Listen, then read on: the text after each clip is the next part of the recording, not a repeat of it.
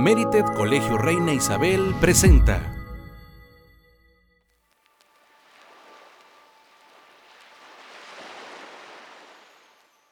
Hola, ¿qué tal? ¿Cómo están? Soy Miss Patti Villarreal, directora general del Colegio Reina Isabel. Ahora les voy a hablar de la música. Hace mucho tiempo que traía este tema como pendiente, como una asignatura pendiente, de cómo la música nos salva. En 1931, la compañía RCA Victor empezó a utilizar por primera vez la grabación de los viniles de 33 revoluciones por minuto, con la idea de que en un disco tuviera más tiempo de grabación. A estos viniles se les conoce como LP o Long Play.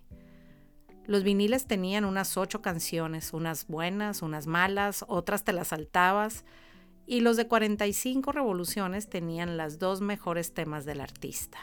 Entonces tú sabías si comprabas toda la colección de música de ese artista o si solamente comprabas los dos primeros temas. Estos discos salieron a la venta justo en la época de la Gran Depresión de 1929. Imagínense, el mundo en depresión y una compañía queriendo alegrar al mundo. Al coincidir justo con esta gran crisis, obviamente no tuvieron tanto éxito, ya que el nuevo formato de los discos de 33 y de 45 implicaba comprar nuevos equipos para poder adaptarlos a esta medida. En 1950, y fíjense cuánto tiempo pasó, fue posible comprar tocadiscos que tuvieran las cuatro velocidades, 16, 33, 45 y 78 revoluciones por minuto. Por mi parte, recuerdo con mucho cariño las comidas en casa de mis papás, con un tocadisco que a su vez era un mueble y que tenía unas puertas corredizas y un espacio para poner los viniles de 33 y 45 revoluciones. Ahí cerquita de la aguja había un peinecito como para quitarle la pelucita, había unos adaptadores, había una franela, era todo un descubrimiento abrir esas puertas.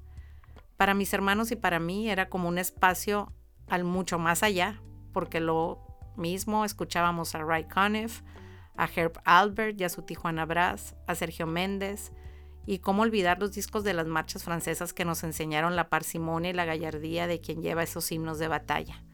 Y bueno, también acompañábamos las comidas con Agustín Lara, José José y en algunas ocasiones con grupos escandalosos para mis papás como Kiss pero nada, nada se comparaba como la colección de los discos de Cri Cri, que nos peleábamos para elegir las canciones y el orden de los discos que pondríamos primero.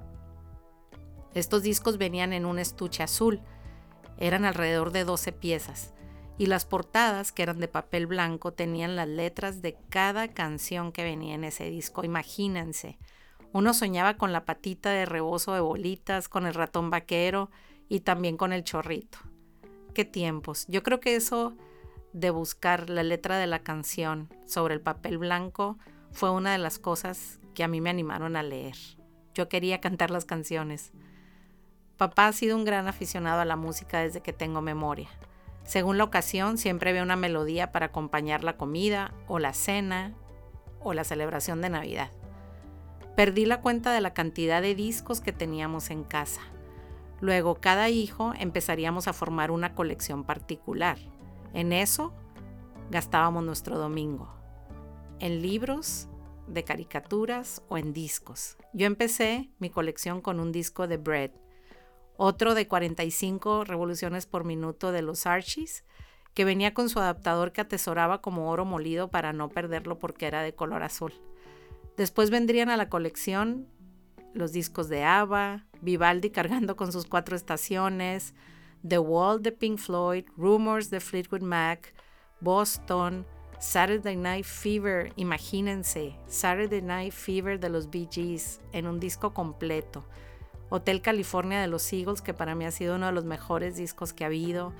The Stranger de Billy Joel, Grease, Of the Wall de Michael Jackson, Double Vision de Foreigner, Goodbye Yellow Brick Road de Elton John, The Alan Parsons Project y Christopher Cross, entre muchos otros.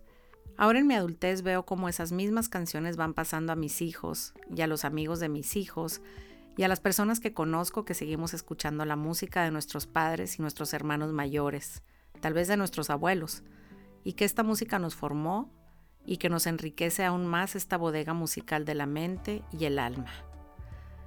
Con Ludovico Einaudi, con Mundo, con jazz impredecible y con melodías de países que no conocemos. Seguimos escuchando la música de nuestros padres y eso me gusta.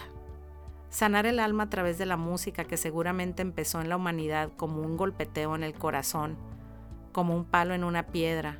Yo no sé cómo, pero desde que el hombre descubrió el ruido, la sintonía, el ritmo, la alegría o la tristeza, hubo música. Yo te invito a que escuches música siempre, todo el tiempo, en todas partes, porque la música también nos sana. Y aquí aprovecho para darte las gracias, Pa, por abrirnos el closet de la entrada para ver tus discos, y a mi ma por cantar con tanto amor mientras nos tenía en sus brazos.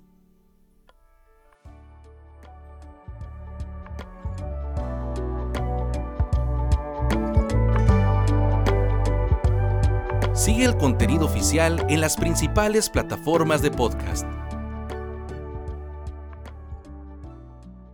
Si te gustó el contenido de este episodio o te gustaría compartir tu opinión con nosotros, escríbenos a podcast.cri.edu.mx.